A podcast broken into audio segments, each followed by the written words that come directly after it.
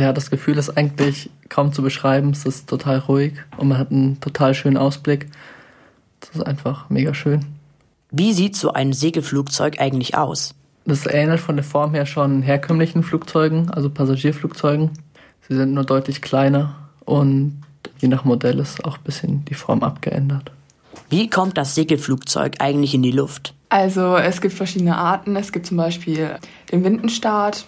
Da wird man mit einer Winde hochgezogen in die Luft. Dann gibt es noch ein Flugzeug, also Flugzeugschlepp.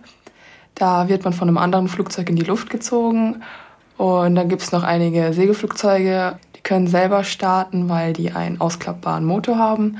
Und ja, dann benutzen die halt den Motor so lange, bis die dann oben sind. Dann klappen die den wieder ein und dann fliegen die ohne Motor weiter. Wie bleibt das Segelflugzeug dann in der Luft? Also beim Segelfliegen nutzt man die, also macht man sich die Thermik zunutze. Das sind Aufwindgebiete. Wenn sich der Boden erhitzt, steigt da Luft auf. Und als Segelflieger nutzt man diese aufsteigende Luft dann, um mit, dem, mit der aufsteigenden Luft auch aufzusteigen. Also hüpft ihr dann sozusagen von Aufwind zu Aufwind? So kann man sich das ungefähr vorstellen, genau. Und was macht ihr, wenn ihr mal keinen Aufwind habt? Also das ist immer unterschiedlich. Wie gesagt, es gibt Segelflugzeuge mit Motor und ohne Motor. Herkömmliche Segelflugzeuge, also ohne Motor.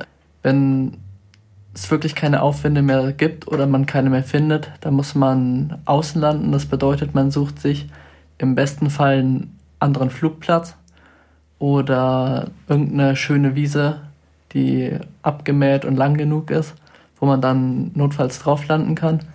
Oder es gibt eben auch die Segelflugzeuge, die den Motor ausklappen können und dann kann man den Motor als Heimkehrhilfe verwenden. Segelflugzeuge können zwischen 150 und 190 Stundenkilometer schnell werden.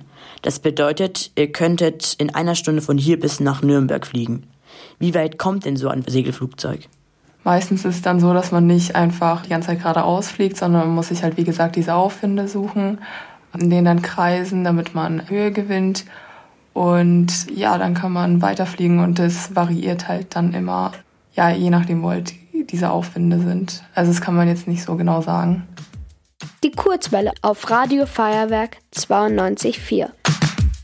Ein Hauptvorurteil äh, beim Segelfliegen, womit wir immer wieder konfrontiert werden, ist, dass viele denken, dass Segelfliegen total teuer ist. Segelfliegen in einem herkömmlichen Segelflugverein ist meist billiger als in einem guten Fitnessstudio. Und dann gibt es noch das Vorurteil, dass man unbedingt einen Wind zum Fliegen braucht und dass, wenn der Wind ausgeht, dass man dann nicht mehr weiterfliegen kann. Das stimmt nicht. Man braucht halt, wie gesagt, die Aufwinde. Aber ja, wir sind jetzt nicht so auf den Wind wirklich angewiesen. Was gefällt euch beiden beim Segelfliegen besonders gut? Ja, also eigentlich alles. Also mir vor allem gefällt jetzt der Ausblick, vor allem wenn man mega hoch ist und dann sieht man so die Berge und den See, jetzt bei uns in der Nähe am Flugplatz einfach wenn man fliegt, dann muss man ja mit der Natur mitarbeiten und ich finde das einfach mega toll, wenn man dann oben ist und man weiß so, ja, ich habe das mit Hilfe so der Natur geschafft. Und wenn man jetzt auch alleine fliegt, dann kann man auch sagen so, ja, ich habe das alleine geschafft und das finde ich mega toll. Und was ist das Schönste, was euch beim Segelfliegen bisher passiert ist? Wir sind in die Berge geflogen und dann an einem Grat entlang, also so am Gipfel, gerade so an der Gipfelkante. Ja, das Licht war auch mega in den Bergen mit den ganzen Wolken und so. Das sah alles echt super cool aus. Ja, also ich fand es auch mega schön, in Bergen zu fliegen. Was ich aber auch sehr schön fand, war mein erster Alleinflug, wo ich dann das erste Mal ohne Fluglehrer geflogen bin. Es war einfach ein mega toller Flug, eine mega schöne Erfahrung. Dann ist auch die Sonne untergegangen und es war einfach mega schön. Ja. Viele Reisende bekommen Ohrendruck, wenn sie fliegen. Wie ist das am Segelfliegen? Beim Segelfliegen ist es, ist es ähnlich wie beim Tauchen. Wenn man aufsteigt, braucht man normal keinen Druckausgleich.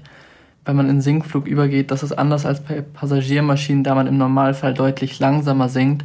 Das heißt, der Körper hat viel mehr Zeit, diesen Druck auszugleichen und im Normalfall entstehen dabei keine Schmerzen. Und wohin geht euer nächster Flug?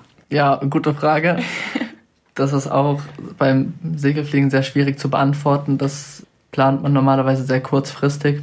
Jetzt, nachdem das Wetter eher wieder kalt wird und äh, genau die Aufwinde lassen auch eher nach. Das heißt, jetzt sind erstmal weniger Streckenflüge oder erstmal keine Streckenflüge mehr. Genau, das, daher kann man in der Segelfliegerei eigentlich nie voraussagen, wo es einen hintreibt. Danke für das Interview.